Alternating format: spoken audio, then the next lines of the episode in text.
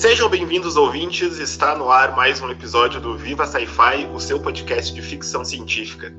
Eu sou o Thiago Meira e hoje a gente vai falar sobre uma mistura aí de dois gêneros literários, dois gêneros do cinema também, que quando se juntam, né, normalmente casam muito bem, que é sobre horror e ficção científica, né? Vamos falar um pouco dessa mistura desses gêneros. E para me ajudar aqui hoje eu tenho a presença de Cristiano Aguiar. Cristiano, muito obrigado por ter aceito o convite. Se quiser se apresentar para o pessoal que ainda não te conhece. Opa, beleza, Tiago. Valeu mesmo. Um abraço aí para todo mundo, né, que tá vendo, ou tá vendo, tá ouvindo, né? tá ouvindo o, o, o nosso podcast. É, eu sou Cristiano, eu sou escritor. Eu acabei de lançar um livro de contos chamado Gótico Nordestino, né, que saiu pela Alfaguara, selo literário da Companhia das Letras, e também sou professor, né, sou professor do programa de pós-graduação em letras da Universidade Presbiteriana Mackenzie, onde, entre outras coisas, eu pesquiso horror, ficção científica, fantasia. Então, é, fiquei bem feliz com o convite, hein, Tiago? Bem feliz aí que o, o, os nerds ficam todos felizes quando se, se encontram para falar disso. sempre, sempre bom, né? Sempre muito bom.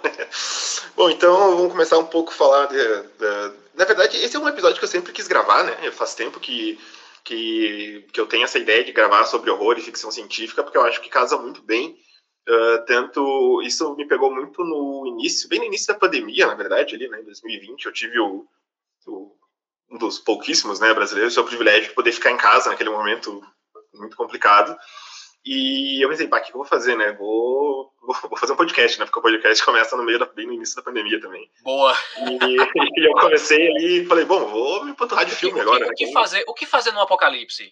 Um é, exato. Eu acho podcast, que é a melhor né? coisa, é a melhor coisa, Thiago. E o pior é que também eu acabei entrando num podcast, né? Que é o Afinidades Eletivas, né? No meio sim, da pandemia sim. também, né? Então a gente estamos junto aí na nossa, nossa, nossa vida de podcasters. Muito legal. E, e acabou que sim, nossa, foi foi muito massa. Eu, eu me enchi de filmes assim, que eu, clássicos que eu nunca tinha visto, entre eles uh, o Alien. Eu não tinha visto o Alien, acreditem, o Oitava Passageira, né? Nossa, massa. E é demais, né? E aí eu lembro que eu gravei um episódio sobre o Alien com a Jéssica Reinaldo, e aí a gente foi falando dessa mistura aí, que, que o Alien tem muito, né? De terror, muito de óbvio, ficção científica, óbvio, né? Mas tem muito aquela questão do, do horror de tu, ah, raramente tu vê o alien, ele aparece num momento uh, tu leva susto, aí o ser horrível, assim, né? E aí, então sempre tive muito essa, essa vontade de gravar esse episódio e vi que depois começa a ver, né, que pô, um monte de literatura, de outros filmes, né, que, que fazem essa mistura, né? E queria ver como tu vê, assim, pra ti, Cristiano, essa, essa relação da, do horror e da ficção científica. Massa, Tiago. Engraçado, sabe uma outra coincidência, além desse negócio de podcast? Eu acho que, assim, é, quando, você, é, quando você tem 18 anos, ou quando eu e você, eu imagino que a gente tem uma idade parecida, né? Enfim, Quer dizer, não sei. É, eu, inclusive, vou fazer aniversário daqui a algumas horas, né? Então a gente tá gravando aqui na véspera. O dia que a gente tá gravando é na véspera do meu aniversário. E é engraçado, porque quando você tem, sei lá, a gente tinha 17, 18 anos, a gente queria ser igual Nirvana, ou sei lá o quê. E uhum. montar uma banda. A gente fica velho, chega perto dos 40 e quer montar um podcast. É o novo, vamos montar uma banda e vamos fazer um podcast. É, mas vamos voltar uma banda versão tiozão, né? É. mas aí, além dessa coincidência, Tiago, em relação ao podcast, é muito interessante porque no primeiro ano da pandemia, em 2020, eu também me voltei muito, cara, para ficção científica, tá? Uhum. Eu, eu assisti muita coisa, né? É, li, eu, assisti, eu assisti mais do que li, na verdade, no caso da ficção científica. Me voltei muito pro horror também, que era, uma, era um retorno para mim, é, que começou muito na literatura de novo, em 2019, isso, e tudo isso acabou influenciando a escrita do meu livro, né, O Gótico Nordestino. É, mas é engraçado porque, por exemplo, eu, eu, eu assisti um filme chamado. Antes de chegar nesse negócio do horror e da ficção científica, eu vou, como diz na minha terra, eu vou dar um arrudeio, mas eu chego lá. Eu vou chegar lá. É, então, por exemplo, é, quando eu, quando eu assim, nos primeiros meses da pandemia, eu acho que já foi em março, abril, no máximo maio, eu revi A Chegada, né, do Denis Villeneuve, que é um, um dos meus filmes de ficção científica que eu mais gosto, é baseado inclusive num conto né, de, um, de um dos meus autores favoritos, que é o Ted Chiang. E eu não sei qual é a tua impressão, Tiago, mas eu, eu senti muito que, por exemplo, vários desses filmes de ficção científica, eles coincidiam muito com a nossa realidade, assim, que a gente tá vive, estava vivendo e ainda vive na pandemia. Então tem uma cena, né, da protagonista em que ela passa por um campus todo vazio, assim, né? E eu tinha ido dias antes no campus do Mackenzie, que estava todo fechado, para pegar uns livros, e parecia que era uma parecia que era uma coisa que, sei lá, tinha jogado uma, uma espécie de bomba nuclear e estava tudo radioativo, ninguém podia chegar, né, naquele espaço. E aí, é, para além do A Chegada, eu assisti também um grande clássico, né, do John Carpenter, que é O Enigma de Outro Mundo, né? Nossa, que é um filmaço, filmaço, e é um dos grandes filmes aí que faz essa mistura entre ficção científica e horror. E ali, né, quando você vai ver o Enigma do Outro Mundo, eu depois até cheguei a escrever um texto comparando esses dois, esses dois filmes. Eu publiquei na revista literária chamada Deriva. É, e aí, quando você vai ver o Enigma do Outro Mundo, você vai ver que, que é, é isso, assim, é um, é, um, é um espaço fechado ali, né, num laboratório, né, no polo no Ártico, e aí você vai ter uma, aqueles personagens construindo uma relação de paranoia em função de um agente infeccioso, né. Então era muito curioso, porque eu vi no Enigma do Outro Mundo uma metáfora de algo que a gente estava vivendo no, no nosso, no, naquele contexto mais agudo, né, da pandemia. E aí, é, é, e aí quando você me convidou, Tiago, para a gente conversar sobre essa relação entre horror e ficção científica, que é, um, que é uma mistura que eu acho muito boa, é um casamento que eu acho muito bom, e depois eu posso explicar melhor por que eu acho isso.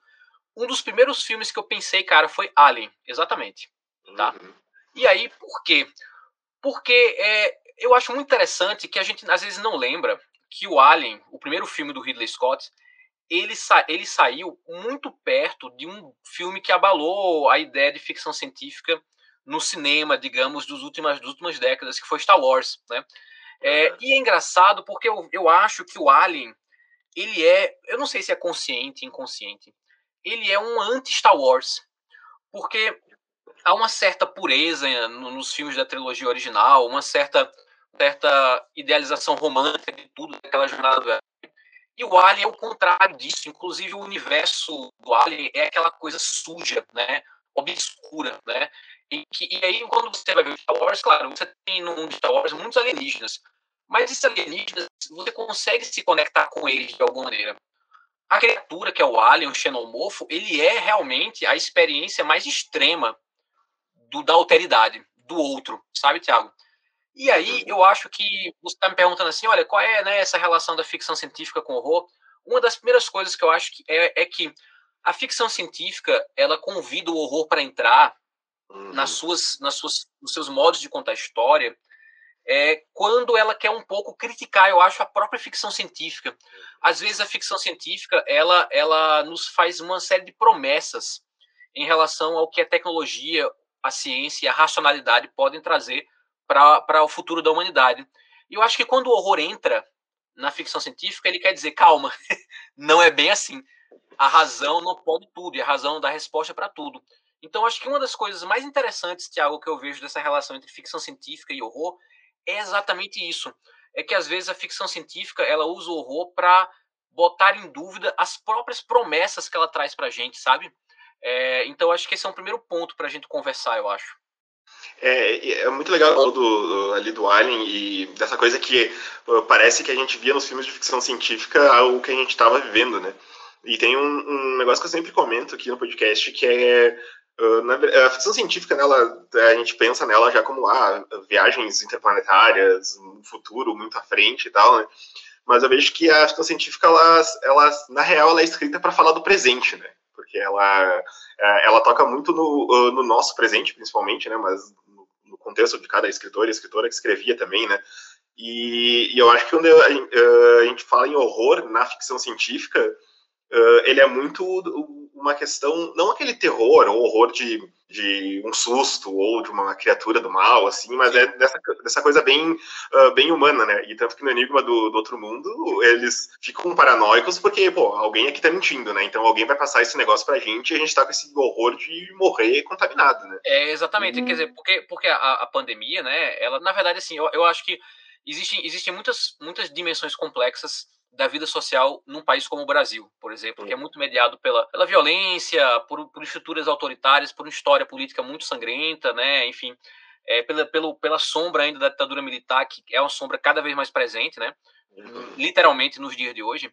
É, mas eu acho que a pandemia acentua também uma dimensão paranoica das nossas relações sociais, sabe, Tiago? E aí, e no sentido de que a mera existência biológica do outro, ela pode ter uma, ela pode ser uma ameaça, ela pode ser sentida como uma ameaça. E era muito engraçado porque porque eu assisti a Chegada e assisti o Enigma do Outro Mundo, mais ou menos no mesmo espaço de tempo, assim, mais ou menos no mesmo dia. E eu via, eu conseguia projetar a minha realidade nos dois filmes, mas naquele momento, em especial 2020, os primeiros meses, o, Brasil, o, o mundo que eu vivia era o mundo do John Carpenter. Era o mundo é. do Enigma do Outro Mundo. E isso acontece porque era um, o, o DNA do horror acentuava. Aí é uma outra dimensão. Para além dessa coisa meio da ficção científica comentando a si própria, eu acho que o horror ele entra na ficção científica também. Eu não sei o que, é que tu acha. Também para, às vezes, acentuar a, a, o comentário político do, do, uhum. momento em que o artista, o cineasta, o quadrinista, o escritor, a escritora está vivendo ali, né? Então, então acho que o horror, é, um exemplo é, é o Black Mirror, por exemplo, ou, ou, ou, elementos do horror nos contos ou nas narrativas da Octavia Butler, né? Uma escritora de ficção científica que eu acho muito interessante, né? Então, então eu, eu, vejo eu vejo por aí. Ou sei lá, por exemplo, nossa, é tanta coisa. Os, os filmes de zumbi do Jorge Romero tem um pé na ficção científica, embora a gente veja mais como horror, né? Mas uhum. o Start é uma especulação científica de alguma maneira. E há muito, muito, né? E essa figura do zumbi, do morto-vivo, ela é muito forte em termos de, de uma alegoria política, né? É, totalmente. E até outro filme, né, do John Carpenter também que vai tocar nessa questão mais política, o, o Eles Vivem, por exemplo, né? Nossa, é... claro, esse, esse, eu nunca vi, Thiago. Nossa, caramba, é, é uma Cara, lacuna aí, viu? Boa lembrança. Esse, esse, esse filme, quando eu vi assim, eu pensei, meu Deus, isso é muito cafona, mas isso é muito bom ao mesmo tempo, né? Porque o filme, ele é, ele é bem cafonão, em, efeito, em efeitos visuais, assim, mas, cara, a crítica que tá nele ali a, a, ao capitalismo, à sociedade burguesa, assim, é, ela é muito forte e ela é muito bem feita, muito bem construída. E eu também, voltando ali naquela questão da paranoia ali que tem no, no, no Enigma do Outro Mundo, né, que é aquele medo que eles têm de um, de um deles estar infectado, uh, isso me lembra muito, uh, fazendo a comparação, quando a gente uh, ia num supermercado, por exemplo, né, e aí tu pegava ali as compras, aí chegava em casa, tu nem entrava, né? Tu ficava na porta, largava todas as coisas ali e desinfetava tudo e tirava a roupa e botava para lavar e tomava banho, né? E Nossa, tinha essa, era, um, era muito uh, o, o, medo daquilo, né? Da gente pegar uh, o vírus, a gente ter a doença, assim, era é, é algo que tu vê como, como imitou, como infelizmente a vida imitou muito bem a arte nesse sentido. Né? Sem, sem dúvida, eu acho que essa imagem é muito da ficção científica e da ficção científica sempre num registro sombrio, né? E uhum. aí, por exemplo, se você for para a literatura também, é, você tem um romance que ele, ele é um pouco uma guarda compartilhada, assim, porque ele é disputado como pioneiro tanto de uma vertente quanto de outra. Eu estou me referindo ao Frankenstein da Mary Shelley, né? Então, então, se você pega uma história do horror moderno, o Frankenstein é frequentemente apontado como um dos romances inicia iniciais, né? É, do, da ideia do horror na modernidade, no século XIX, no romantismo. E se você pega uma história da ficção científica, tá ali também, né? O Frankenstein. E é muito interessante porque porque eu acho que o, o, livro, o romance da Mary Shelley, pode ser lido nas duas, nas duas vertentes. Porque há ali uma, um debate sobre ciência, mas há um debate ético sobre Nossa. a tecnologia e a ciência. E quem faz a, a, a, afinação, a modulação do debate ético são os elementos do horror. É a, o, então o monstruoso, o monstro, e aí a gente nunca sabe se o monstro é a criatura ou se é o criador. É. Né? É, às vezes eu, eu tô cada vez mais convencido que, embora a criatura faça atos terríveis, monstruosos, o monstro de verdade é o Victor, né? O Victor Frankenstein. Uhum. Então é muito interessante, Thiago, porque se você pega já na, na raiz, ali no romantismo, na Mary Shelley, desse romance tão importante que a gente sempre lembra e celebra, a gente percebe como, tá, como essa é uma dança meio, meio macabra, assim, né? Entre o, o horror e a ficção científica, e no caso já da Mary Shelley, o horror entra para dar o, o tom do debate ético sobre ciência e tecnologia. Nossa, exato. E também usando outros uh, exemplos que normalmente a gente tem como. Uh, ah, ah, trabalho numa livraria, né? A gente, inclusive, a gente se conheceu, né? Fazendo uma live lá para. É, exatamente, é, exatamente. E depois você, eu, eu, fiquei conversando com você pelo perfil do. Nada mais, sei lá, nada mais ficção científica, não sei. Eu fiquei conversando com você sobre, com, no perfil do podcast, e aí eu não sabia que era você. É, é, nossa, isso foi muito bom. E era bem sobre essa coisa, né? A gente já falando, falou sobre o episódio do Felipe K. Dick, né? Que foi o último, né? Tipo, é, é, você, é, a gente tá numa realidade ou não, né? É, exatamente, é, exatamente. Eu até perguntei, olha, mas é você o Thiago mesmo que me entrevistou ou o Thiago da Terra 2, né?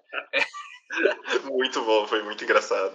E, e, sempre que quando alguém entra na livraria e vê, ah, sei lá, um escritor de terror, né? A gente vai de, nos clássicos ali, uh, Stephen King, uh, Lovecraft, né? E nada mais são do que autores que fazem essa mistura também de ficção científica e terror, né?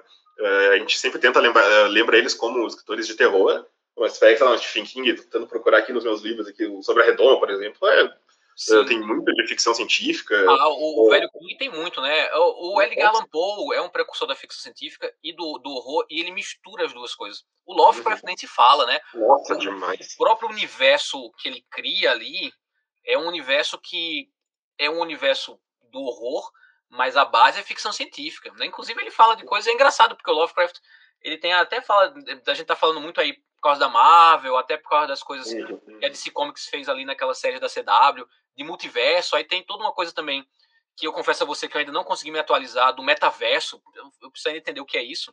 Uhum. Mas é engraçado porque tudo isso está um pouco debatido, por exemplo, no Lovecraft. Você tem dimensões paralelas no, no Lovecraft ou em outras ou outros escritores e escritoras né, na literatura que, que, que, brincaram com essas ferramentas do, é, do horror e da ficção científica.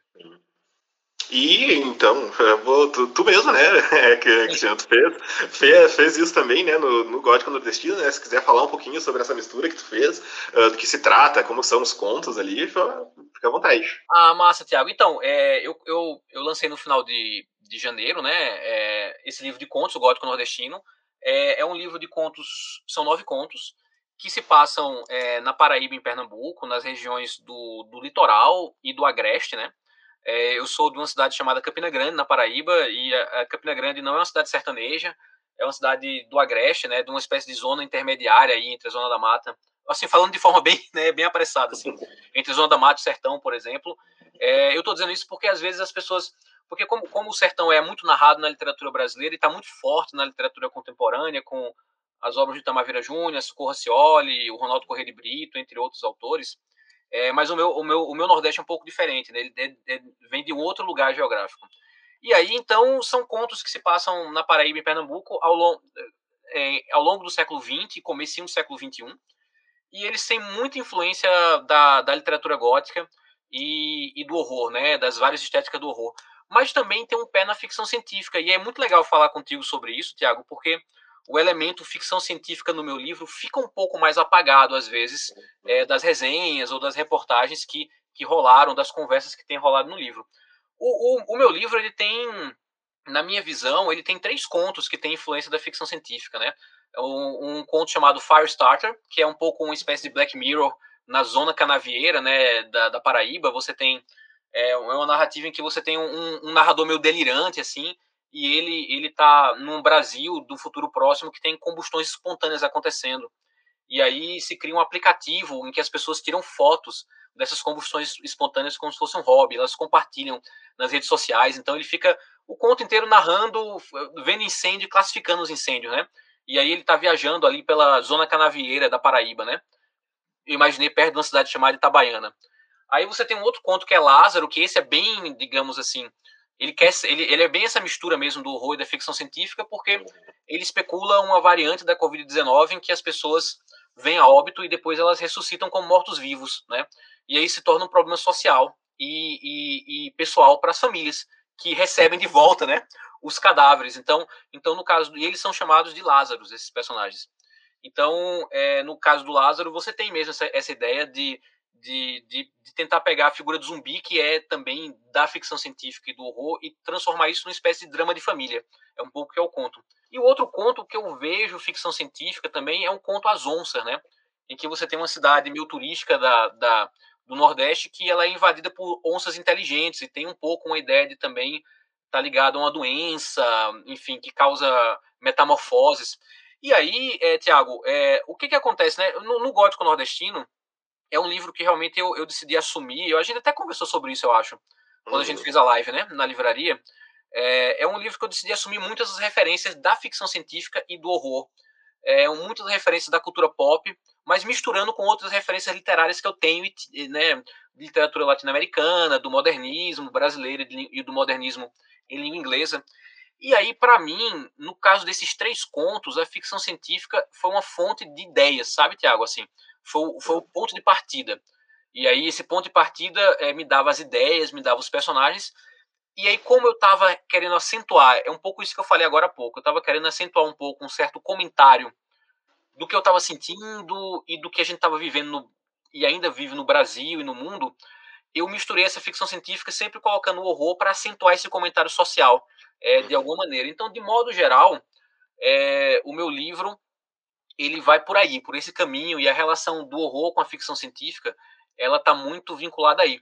Aí o que eu tentei fazer, fechando um pouco, né, é, esse meu, que já tá um monólogo, né, é, o que eu tentei fazer foi também tentar um pouco, é, por exemplo, no caso do Lázaro, era uma história de zumbi, mas eu não sou tão fã de narrativas de zumbi. Eu tentava pegar então essas referências e tentar colocar num lugar que fosse meu. E eu pensei, olha, e se eu transformasse uma narrativa de zumbi num drama de uma, de uma neta com a avó, né? Que tivesse até um certo, um certo, um certo, uma certa ironia, já que a avó morreu, ela era rica e a, os filhos estavam esperando a herança, né? Estavam esperando a partilha dos bens ali e de repente ela volta, né? E ela não volta com consciência, ela, ela volta meio como morto-vivo que as pessoas não, e a família não consegue dar conta daquilo, né? É, ou então no caso das onças, né? É, que eu, eu, brinco que é uma mistura de Resident Evil, do jogo Resident Evil, né? Que já é ficção científica e horror, com, sei lá, Gabriel Garcia Marques, né? Porque tem um pouco essas imagens da onça, da cidade do interior histórica, que são típicas do realismo maravilhoso. Eu tentava ver de que maneira eu, eu não ficava nem tanto com Garcia Marques e nem tanto no Resident Evil, né? Tentava pegar um caminho do meio, sempre trazendo essa estética mais do obscuro, do soturno, que, que é a estética predominante do, do gótico nordestino. É, e é muito legal, a gente também falou na live, né, mas trazendo para cá um público diferente, né, que, que é muita, essa, o livro é o gótico nordestino, né, e aí essa questão do imaginar esse sombrio num lugar que normalmente é associado ao ensolarado, né, à luz do sol, né, e, e como, como ficou muito bem feito, né, tipo, com, com as praias ali, com os, os lugares que descreve, né, fica, uh, como dá para muito, né, para fazer essa mistura de trazer essa coisa quase que gelada, né? Eu sempre falo que no inverno é, é época de ler as Irmãs Brontë, né? Que pra mim é. muito faz sentido, né?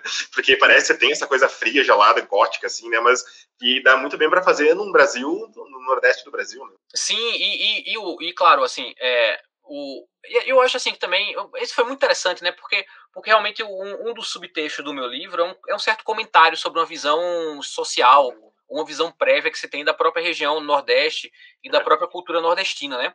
E aí o gótico foi convidado também, nesse caso, a de alguma maneira sacudir um pouco com essas, essas pré-definições, é, né, Tiago? E aí, aí, por exemplo, uma das minhas referências para escrever o livro foi um, um, poeta chamado paraibano chamado Augusto dos Anjos, né? Que é um poeta que traz, por exemplo, referências do gótico, da poesia da, das Flores do Mal do Baudelaire, e mistura com referências à Paraíba, ao Recife, né? Ele tem poemas dedicados ao Deus, ao Deus Verme. Ele tem, inclusive, um poemas que misturam muito um, um, um, vocabulário ultra científico, assim, que vem da física, da química, da biologia, da, daquele momento ali do final do século XIX, comecinho do século XX. Então, o Augusto dos Anjos, de alguma maneira, é um dos primeiros góticos nordestinos, é, é, de certa forma. Eu acho que pra, é, uma coisa legal que eu queria dizer também é que eu acho que é, muitas das referências que eu acho que tem muito a ver com o público né, do teu podcast foram referências para mim. Né? É, então, por exemplo, alguns autores contemporâneos de ficção científica foram fundamentais para encontrar o caminho do meu livro. Um deles é o que eu já citei, o Ted Chiang. Porque aí, quando eu li o livro do Ted Chiang, o livro de contos, eu fiquei assim, nossa, eu fiquei. Eu, eu encontrei ali um pouco o que eu queria fazer, sabe, Tiago? Ou o escritor que eu estava querendo me tornar de novo, de alguma outra forma. É, eu acho que eu nunca vou fazer uma ficção científica muito hard, assim como o Ted Chiang geralmente faz. Mas ele, ele tem um trabalho de personagem e, e é, ele conjuga isso com um trabalho é, de, de, desenvolvimento de personagem que me interessava muito, assim, né? Então ele, ele misturava uma, uma, as ideias, né? As ideias instigantes da ficção científica, sem esquecer o lado humano de, de contar histórias. E ele tem um estilo que tem uma certa concisão poética que, que eu, eu admiro muito, assim. Outra autora também é, é a Ursula Le Guin, né? Ou Ursula Le Guin. Na verdade, eu chamo Ursula Le Guin, né? Eu falei Le Guin para só chique. eu não sei nem como é que eu admito o nome dela. Que é uma autora que eu admiro na fantasia e muito na ficção científica. Um romance como A Mão Esquerda da Escuridão, é que eu indico para todo mundo aí que é, não leu ainda, né? A obra da autora ou quer começar.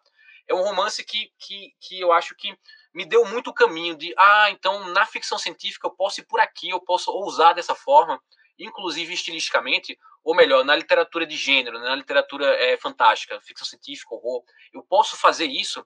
A Octavia Butler também me, me influenciou muito. Eu gosto na ficção científica brasileira de contos como o do, do Braulio Tavares, né, ou do André Carneiro, é, são autores também que eu admiro.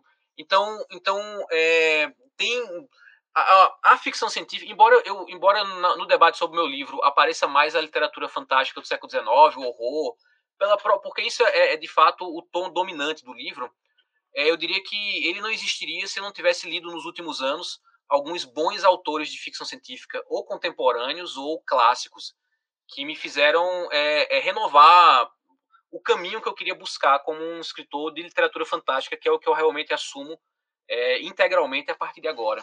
Nossa, muito, muito boa. E até eu lembro da quando da Octavia, né, para mim, um livro que me pegou muito dela, né, que foi o, o Kindred, né, que, que ele também ele é essa ficção científica de viagem no tempo, né, mas como é um o, esse horror ele é diferente, né, porque ela volta no tempo, no período da escravidão, uma personagem negra, né? Então o horror dela é outro tipo de horror, né? Esse horror de não ser morta, né? De não ser perseguida.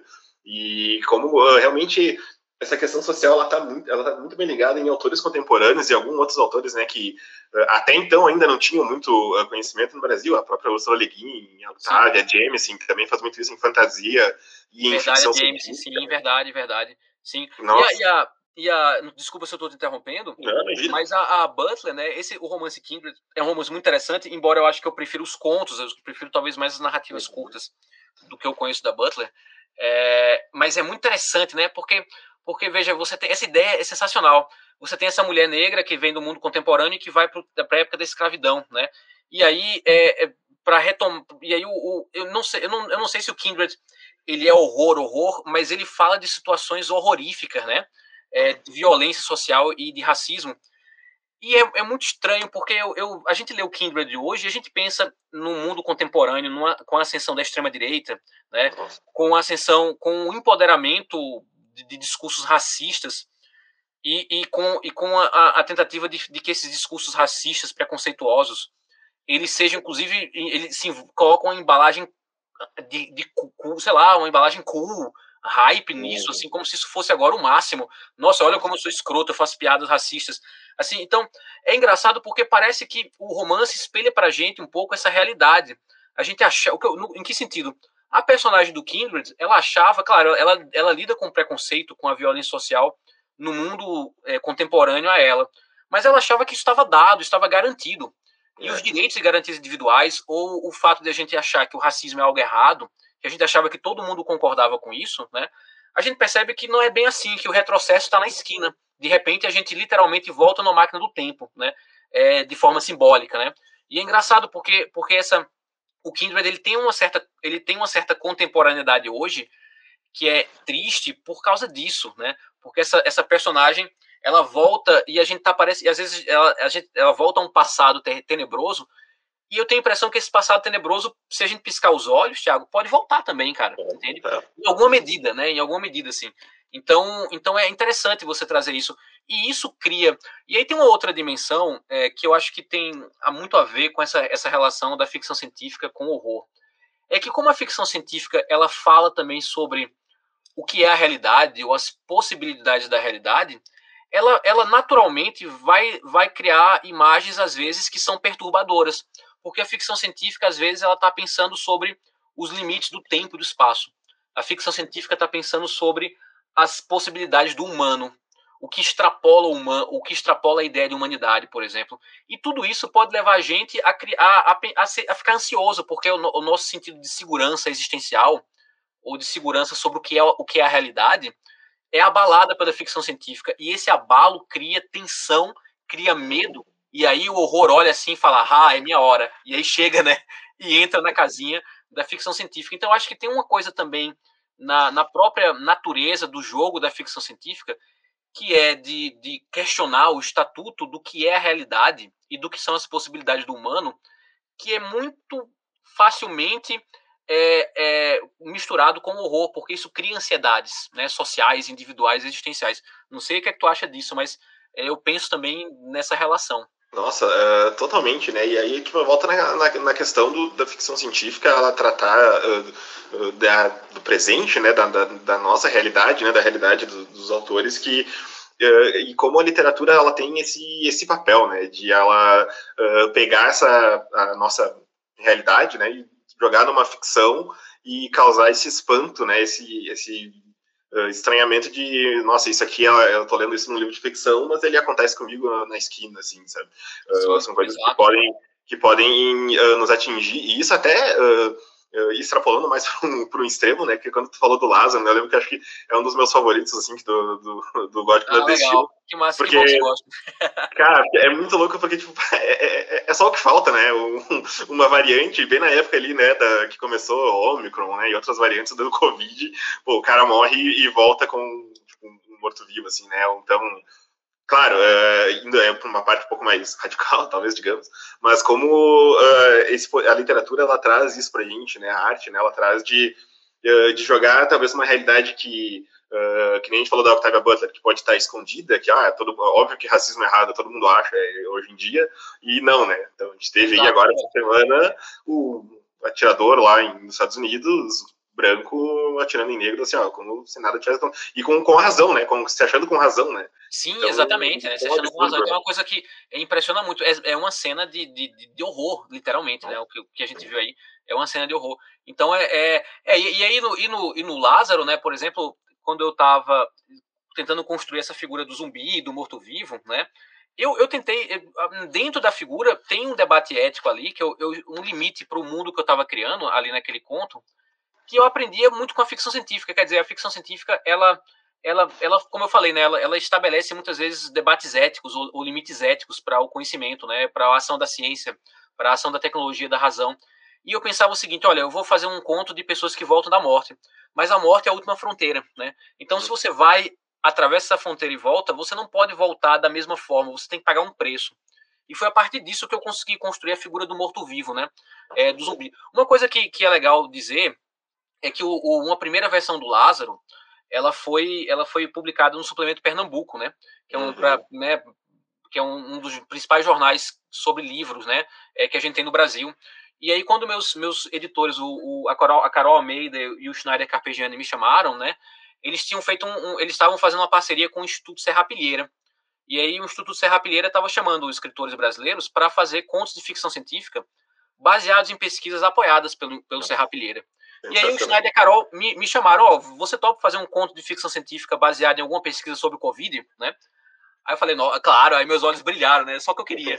Eu já tava, né? Eu já tava fazendo gótico nordestino, né? Então eu já escrevi esse conto, já e, e, na época que eu escrevi o conto, que foi no comecinho de 2020, final de, desculpa, foi no final de 2020, comecinho de 2021, nesse momento estava no, no, meio da escrita do Gótico Nordestino e eu, eu tinha acabado de entender que eu estava escrevendo um livro chamado Gótico Nordestino. Eu já tinha, eu já tinha o título, inclusive. E aí, então, é, eu peguei uma pesquisa sobre resposta imune da Covid e a partir dela fiz uma pesquisa, enfim, sobre um monte de termos científicos que eu uso ali, que eu não sei nem se eu entendi todos, né? Mas, enfim. E, e, e, e aí coloquei lá. Então, então esse Lázaro, o Lázaro, ele é de fato, ele tem muito a ver, eu acho que com a nossa conversa do podcast, porque ele pega uma estética do horror, né? É, mas o, o, coração dele, a origem dele é especulação científica. Até recentemente, uma, uma amiga minha, cuja, cuja mãe é médica, né? A mãe leu meu livro, gostou, e ela disse assim: Ó, dê os parabéns para Cristiano, porque esse conto Lázaro aí, ele é, tá, é certinho, viu? a coisa ali da, da, do sistema imunológico você colocou, claro. Ela falou assim: não, claro que ninguém ressuscita e vira zumbi, mas aquela coisa ali do sistema imunológico. Aí eu me senti todo assim, quase um, um, um, um Ted Chiang de Bodocongor, né? Um bairro lá de Campina Grande, né? Ted Chiang de Campina Grande, porque eu, eu, eu senti que, que de alguma maneira eu, eu tava ali, é, eu consegui acertar um pouco numa coisa um pouquinho mais hard e ao mesmo tempo manter a minha pegada psicológica, drama de família com, com o gótico, assim.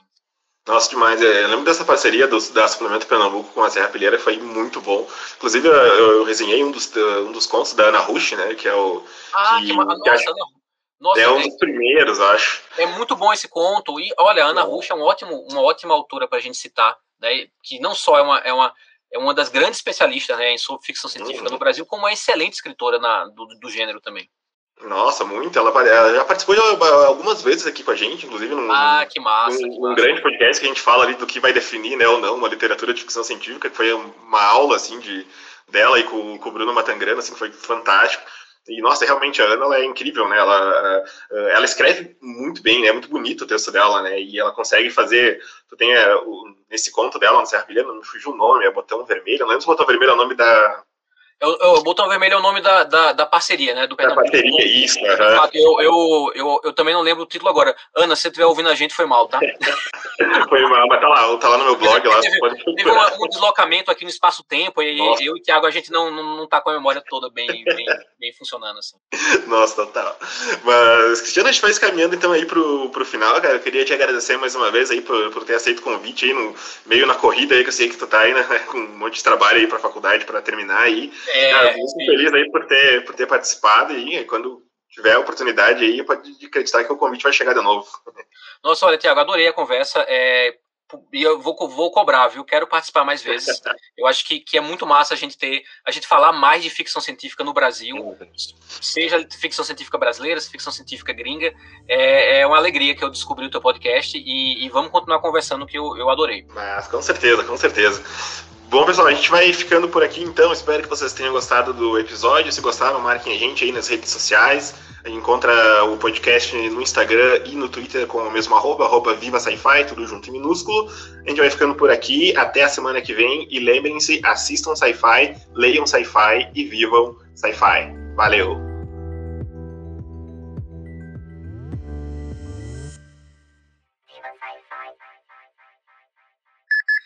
Episódio foi editado pelo 8pix, que no caso sou eu.